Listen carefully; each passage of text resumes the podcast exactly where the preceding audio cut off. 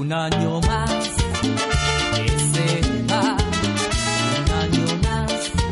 cuánto se ha ido. Radio Latina 98.5, la voz más potente del Marga Marga.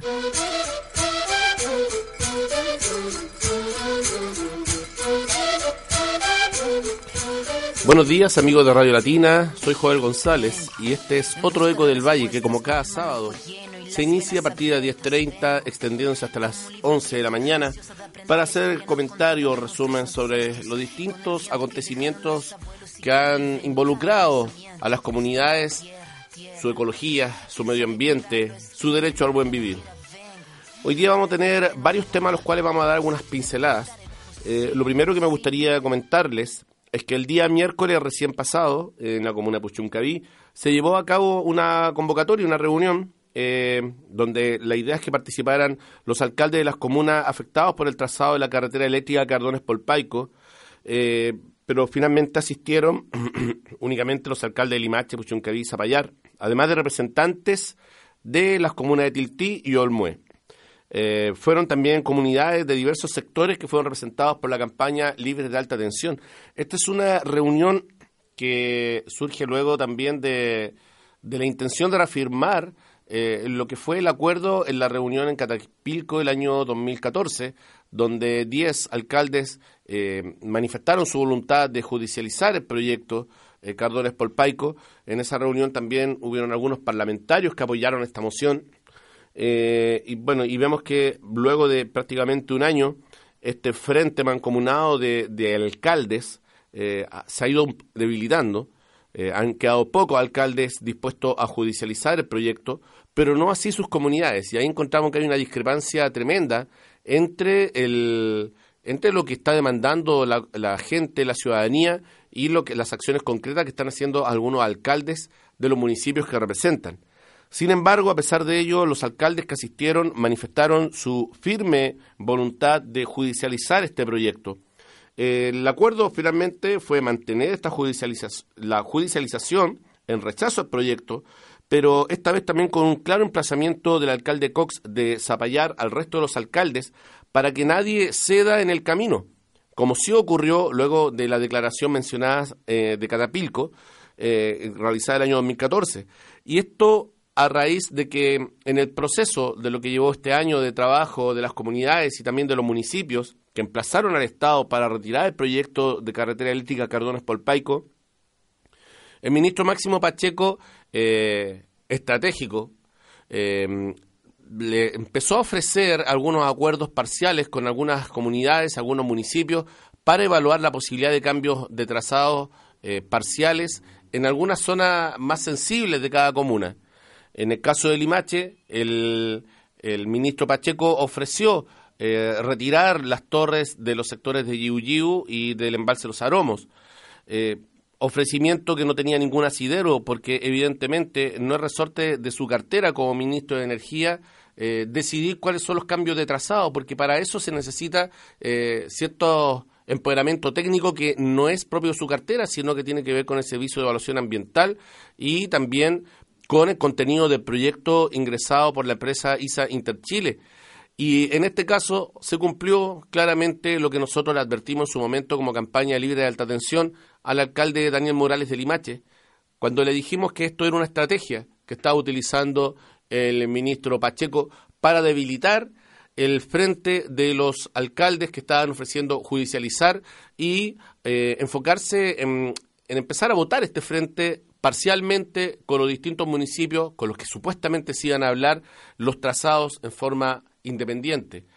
Entonces el llamado del alcalde Cox es a no aceptar más soplos en el oído ni falsas promesas, porque en este momento de la coyuntura del proyecto Cardones Polpaico no hay posibilidad para dobles lecturas, no hay posibilidad para posiciones ambiguas y esta vez los alcaldes tienen que comprometerse a judicializar este proyecto. Es la vía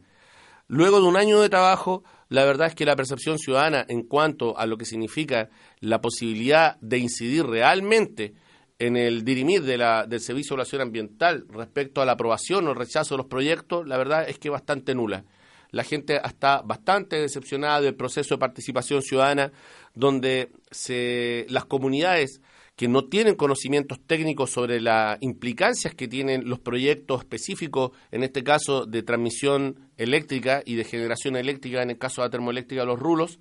tienen que hacer malabares para conseguir financiamiento y contratar expertos y especialistas para poder eh, asesorar a la gente en la elaboración de observaciones de peso que pudiesen tener alguna, alguna esperanza de votar el proyecto con algún argumento. Lamentablemente estas observaciones en definitiva lo único que hacen es entregar insumos para que la empresa pueda mejorar su proyecto. Y la verdad es que las observaciones no son atendidas, la respuesta que entrega el Servicio de Evaluación Ambiental en general son bastante insuficientes y en virtud de esa insuficiencia es que las comunidades también en forma autónoma eh, han decidido eh, organizar eh, la judicialización de este proyecto. Por lo tanto, una vez más, eh, recae el costo en la gente sobre las medidas eh, invasivas del Estado que está velando en el caso de Cardones Polpaico por los intereses de la empresa ISA Interchile y que va en directo beneficio de, la, de las empresas mineras. Como ya hemos contado y comentado y argumentado en largos episodios de Eco del Valle en lo que ha sido los análisis que hemos realizado sobre el proyecto Cardones Polpaico. Así que a seguir adelante, a seguir informándose a través de la página de Libre de Alta Tensión, de la agrupación Valle Consciente, de la página de Eco del Valle. Se está eh, instalando el tema y cada vez que hay noticias nuevas, se está colocando la información para que usted pueda estar al tanto de lo que va ocurriendo con el devenir de este proyecto que nadie quiere. Otra situación también que está afectando eh, a las comunidades del sur de Chile.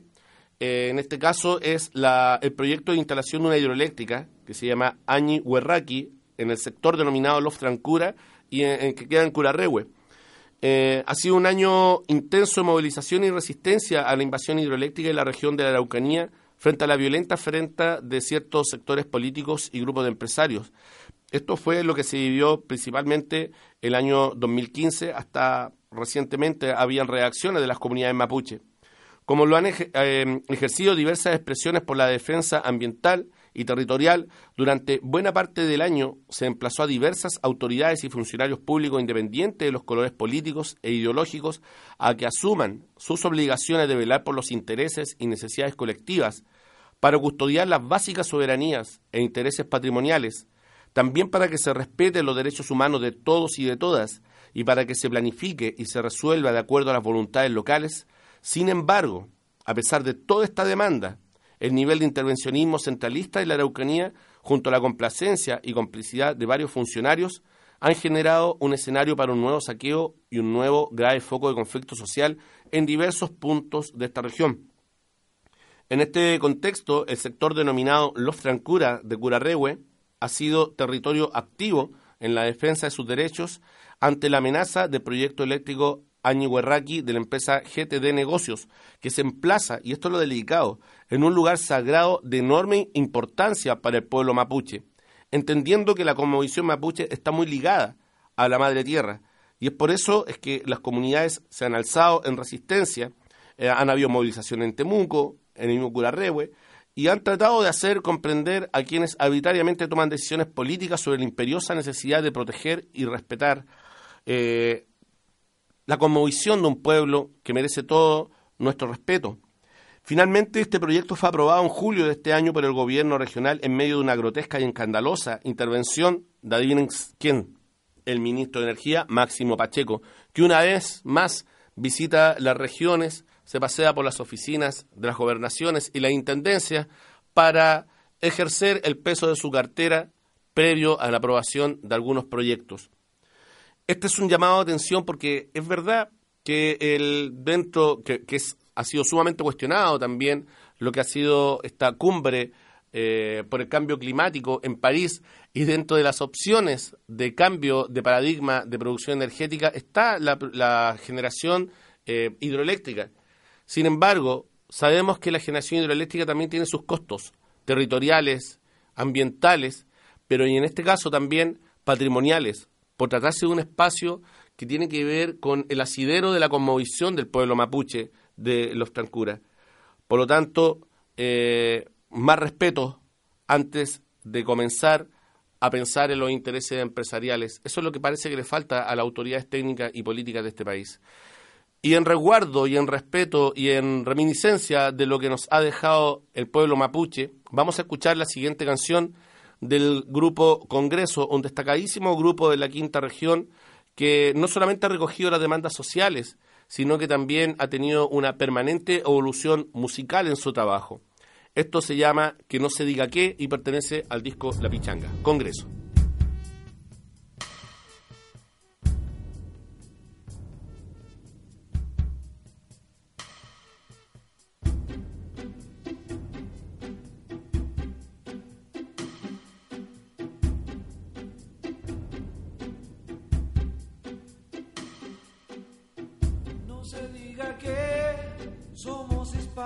Hispanoamericanos,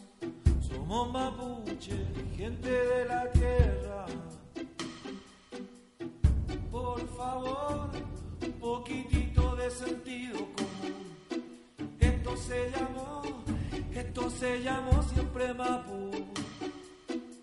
¿Con qué derecho cambiamos el nombre a la cosa? aquí, niña, Kumarichao depredadores, manga de langostas. Depredadores, manga de langostas.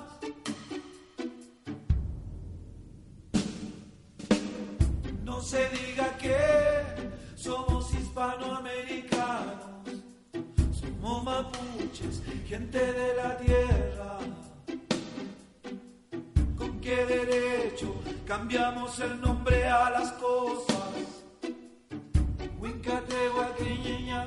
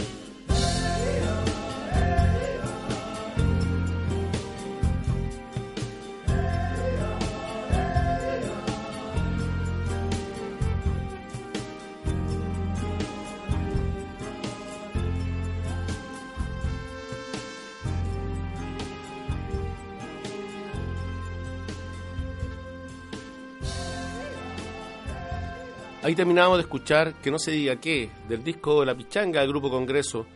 un homenaje musical al pueblo mapuche que hoy, como tantas veces en su historia, ha tenido que dar ejemplo y testimonio de resistencia ante un Estado avasallador que trata de imponer sus términos, su modelo eh, político, económico, cultural, educativo. Lamentablemente, la comunidad mapuche nuevamente se ve emplazada a reivindicar su autonomía y su capacidad de decidir cómo es el vivir en el Gualmapu. Bueno, una de las cosas que estábamos anticipando para el día de hoy y que vamos a tratar de ir incorporando distintos elementos, no solamente hoy día, sino que también en algún próximo episodio de Eco del Valle, eh, son los impactos que tiene el acuerdo transpacífico llamado TPP. Eh, si bien recuerdan, el TPP es un acuerdo transpacífico que involucra a algunas economías, a 11 economías, entre ellas Chile, eh, para poder firmar un tratado eh, que lo único que hace en realidad es generar grandes garantías em, a las empresas transnacionales. Esto también teniendo como aval y respaldo al gobierno de Estados Unidos. Este fue un tratado que durante todo el periodo de discusión se ha tratado de espaldas a la ciudadanía, se ha omitido la consulta y durante mucho tiempo incluso su contenido fue absolutamente secreto. Se filtraron algunos capítulos, tres de los 30 capítulos que tiene a través de la red de cibernautas de Wikileaks. Hoy está en proceso de ser ratificado este tratado por el Parlamento. Eh, los parlamentarios, tanto diputados como senadores, solamente tienen la posibilidad de votar si aceptan o rechazan la adhesión ya firmada por el gobierno de Chile al TPP, pero no tienen ninguna posibilidad de presentar indicaciones porque se trata de un tratado internacional. Esto no va a tener modificaciones de ningún tipo.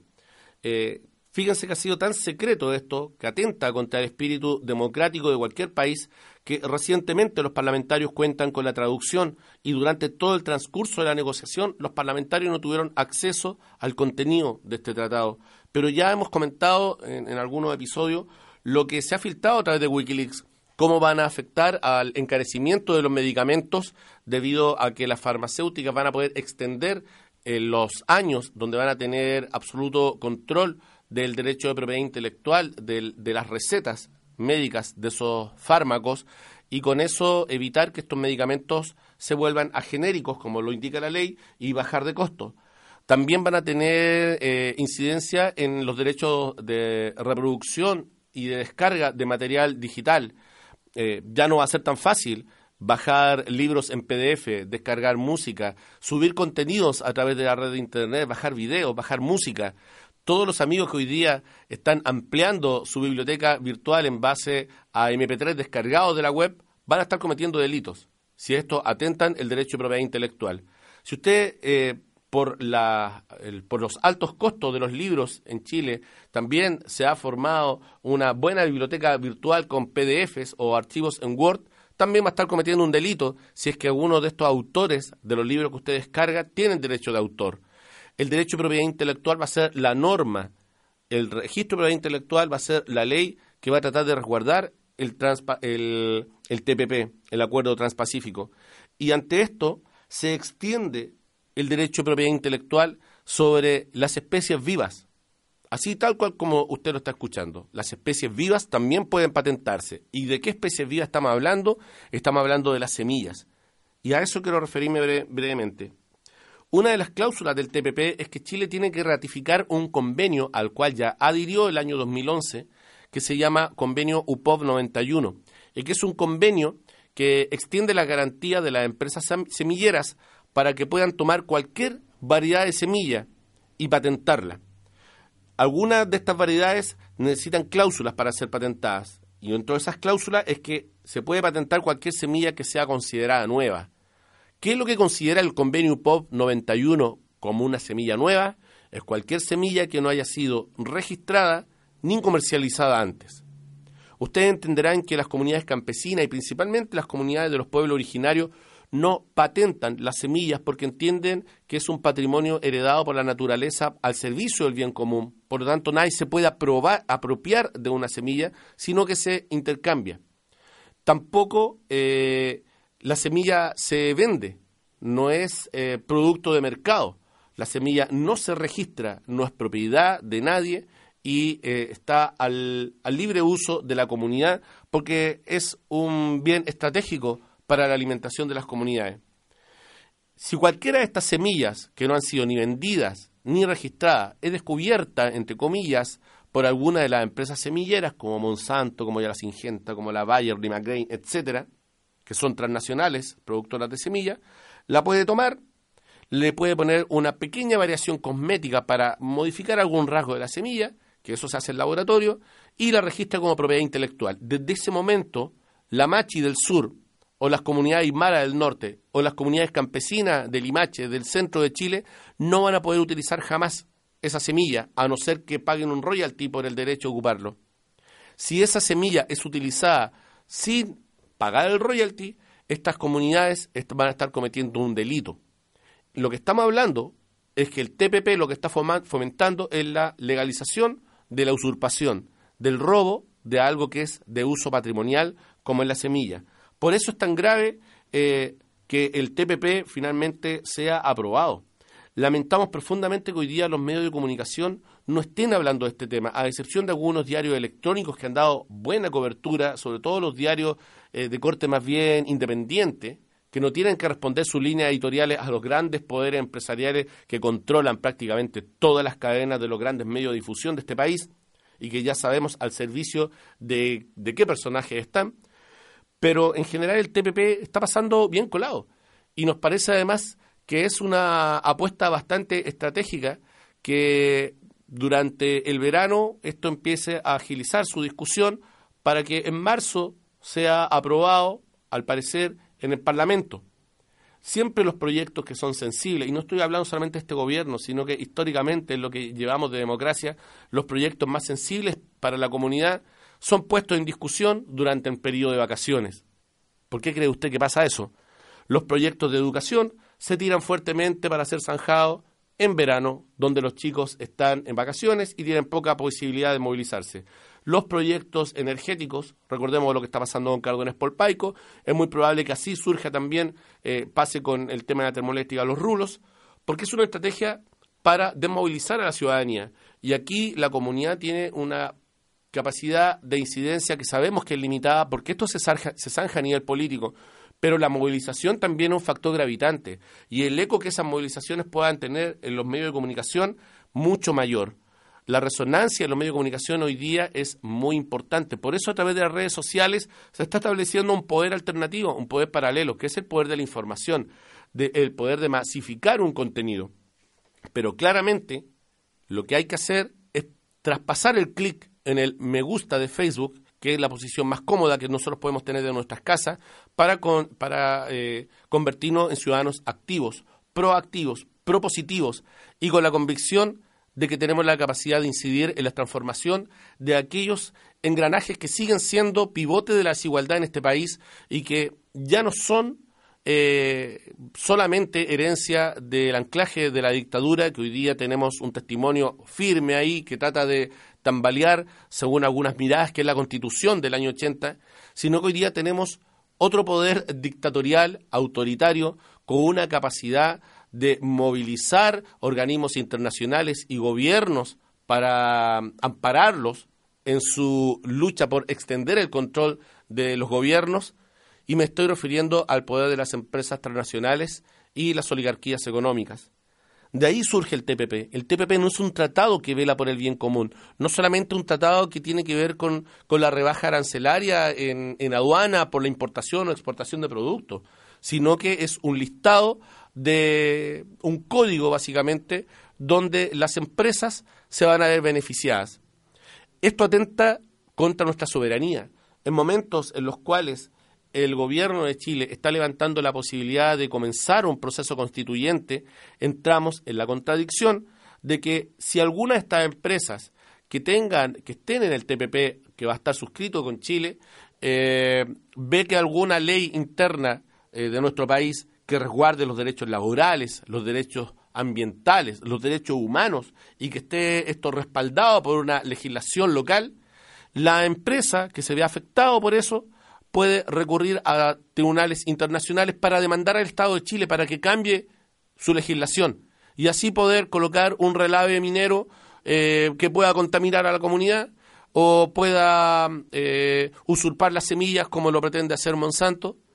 y eso es un atentado a la soberanía. No es posible que hoy día las transnacionales tengan más peso político que lo que pueda tener los poderes del Estado.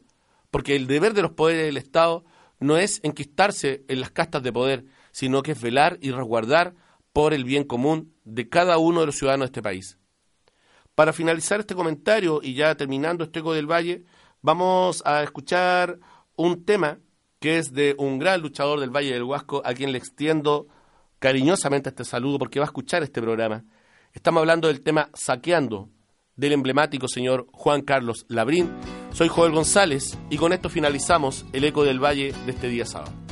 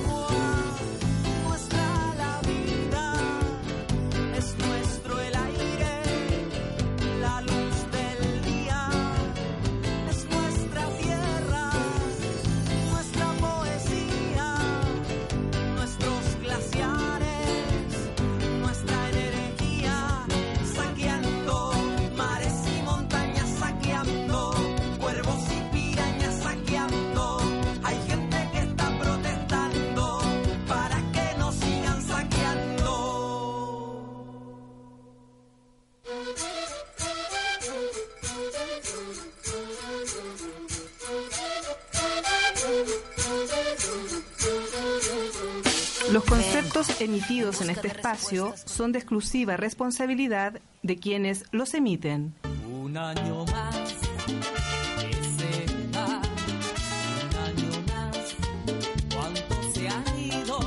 Radio Latina 98.5, la voz más potente del Muy queridos amigos y amigas, uno de mis compromisos ha sido trabajar para que todas las familias de nuestra región de Valparaíso vivan más tranquilas y seguras, con un mejor sistema de educación y de salud, lo que incluye los nuevos hospitales.